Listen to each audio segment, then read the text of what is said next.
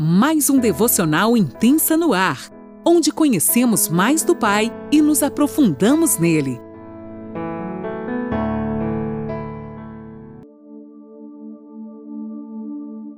Bom dia, mais um dia se inicia e eu, Eliane Nola, falo de Criciúma, Santa Catarina.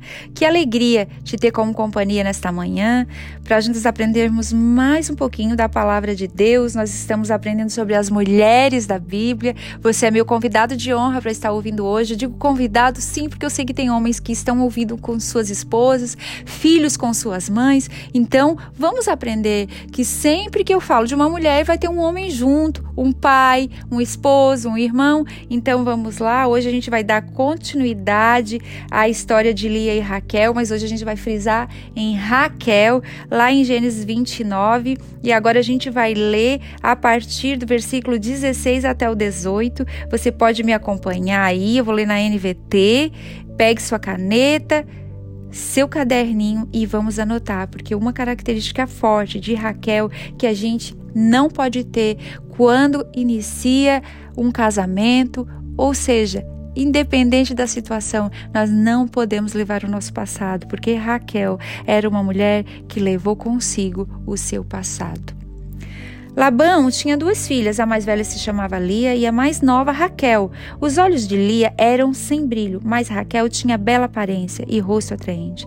Visto que Jacó estava apaixonado por Raquel, disse a Labão: Trabalharei, para o Senhor por sete anos, se me der Raquel, sua filha mais nova, para ser minha esposa. Uau! como a gente já aprendeu um pouquinho ontem, né? Sobre a história eh, de Raquel lá no pano de fundo que a gente deu sobre Lia. Hoje a gente vai mais fundo na vida dessa dessa pessoinha chamada Raquel, nas características, na sua trajetória, o que ela fez, porque Raquel também teve seus pontos positivos, né? Mas ela não era uma mulher que temia ao Senhor, infelizmente. Gente, um ponto positivo de Raquel, ela foi esposa de Jacó, mãe de José e Benjamim. Isso aí já é esplêndido, já é demais, já é maravilhoso. Homens que deixaram os seus legados. Então, sempre dá tempo de consertar, sempre dá tempo de nos posicionarmos para que a gente dê frutos bons. Ele fez um acordo com Labão para que pudesse se casar com Raquel. O acordo consistia que Jacó deveria trabalhar por sete anos por Raquel. A história a gente já soube ontem, né? A Bíblia descreve o tamanho do amor de Jacó por Raquel, nos informando que os sete anos que ele, que ele trabalhou lhes pareceram como poucos dias. Eram poucos dias, pelo muito que ele a amava. Lá em Gênesis 29, 20 fala. Ele amava tanto que lhe pareceram apenas alguns dias. Uau! Sete anos foi como alguns dias. tamanho era o amor de Jacó por Raquel. Mas seu tio enganou ele e também as duas filhas. Ele manipulou as filhas. Com isso, é provável que Labão tenha inventado muitas coisas, né? E, e, dizendo até de repente falou lá, ó, é uma lei, você tem que cumprir. Não era lei. Ele poderia, como a gente aprendeu ontem, ter aberto uma exceção. Que tinha tradição, tinha, mas ele poderia ter saído, mas ele viu em tudo isso lucro. Sabe aquelas pessoas que manipulam tudo para ter lucro? Esse é o Labão. Se você tem um Labão perto da sua vida, fuja de Labão. Fuja de Labão porque ele só vai atrasar as coisas na tua vida. Tem coisas como Jacó aqui, ó, ele, ele trabalhou mais sete anos porque ele queria conquistar. Então faça o que tem que ser feito e abandone o Labão. Deixa o Labão lá. Não traga um enganador junto com você no processo que Deus tem para a tua vida. O processo que, você, que Deus tem para a tua vida é você e sua família. Não traga os labãos do seu passado, as coisas do seu passado. Tome uma posição. Porque a gente sabe que ele poderia ter feito diferente, mas Labão era enrolado, enganador, era uma pessoa sem caráter. Ele queria ter lucro em tudo. Afinal, a gente sabe, como conta a Bíblia, que Jacó trabalhou mais sete anos para ele, de graça, digamos assim, porque ele foi um oportunista, usou aquilo para que tivesse lucro total.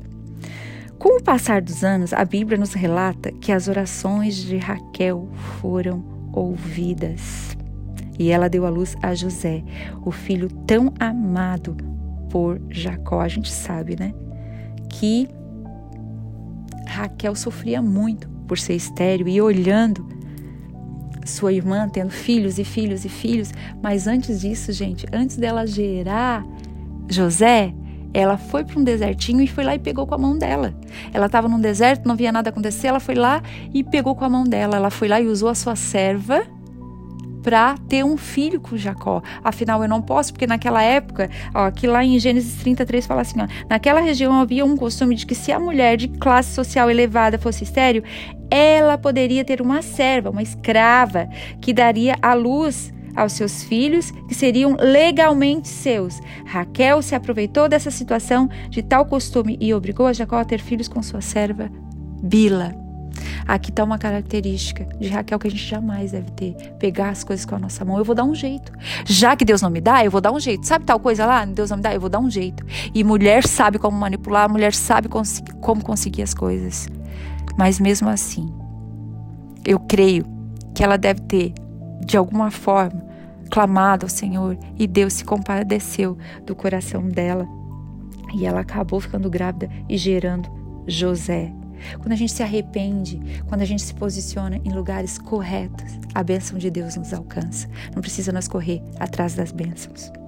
Lá em, no 30, do 22 ao 24, fala assim: Então Deus se lembrou de Raquel e, em resposta às suas orações, permitiu que ela se tornasse fértil.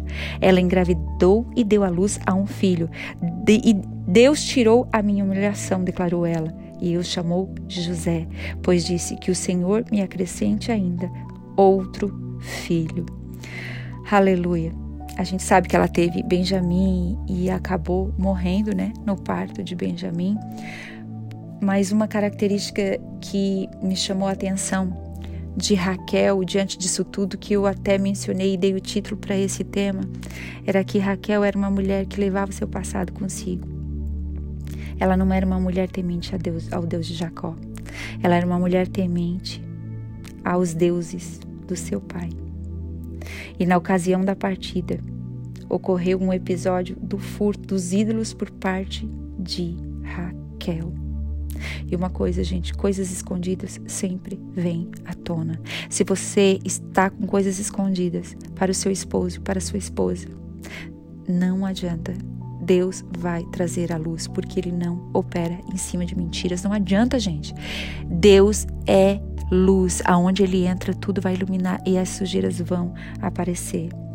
A Bíblia também esclarece que Jacó não sabia que Raquel havia feito isso, tanto que ele considerou que o caso do furto foi tão grave que o culpado deveria ser entregue a Labão para morrer.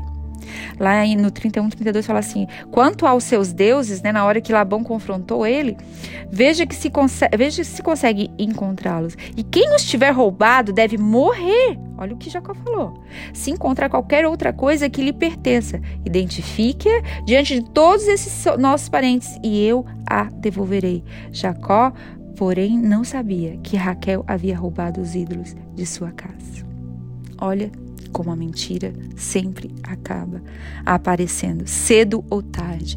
E dependente, gente, da situação. A mentira sempre é a melhor, a pior solução. Você tem que falar a verdade sempre.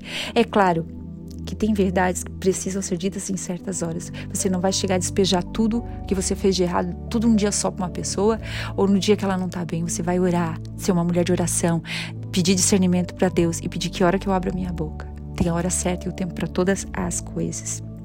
No 35:2 fala assim: Não se sabe como Jacó descobriu que Raquel tinha feito, mas sabemos que quando Deus ordenou que Jacó voltasse para Betel, ele instruiu a sua família a lançar os deuses estranhos que havia entre eles. Jacó disse à sua família e a todos que estavam com ele: Joguem fora todos os seus ídolos pagãos, purifiquem-se e vistam-se de roupas limpas. Olhem isso. Deus mostrou não precisa ninguém se mover. Não se preocupe. Ore, gere em oração. A verdade vai aparecer. E se você, mais uma vez eu vou afirmar, tem coisa escondida, revele. Porque se você não revelar, é mais fácil alguém perdoar quando a gente confessa do que quando descobre por outra pessoa. Porque a pessoa foi descoberta, caiu na mentira, foi pega na mentira. Então revele, não faça como Raquel. Vá lá e se conserte, se arrependa. Mesmo ela tendo amor e cuidado por seu esposo, ela ainda caminhava agarrada aos seus deuses, aos deuses do seu pai, ídolos que o nosso Deus abomina. A Bíblia não mostra claramente se ela se voltou para Deus de Jacó, mas eu acredito que sim, né? Porque Deus teve misericórdia dela, concedeu um filho a ela. E lá no livro de Ruth, ela está ao lado de Lia com uma edificadora de Israel, com uma das edificadoras de Israel. Então eu creio no meu coração que essa mulher teve um encontro com um Deus verdadeiro, um Deus real, que ela se arrependeu, se voltou para Deus ao ponto de Deus lhe conceder os filhos. Deus atendeu as orações dela. Então eu creio sim. Mais uma vez eu vou dizer que em algum momento ela pode ter se arrependido e entregou sua vida totalmente por inteiro ao Senhor.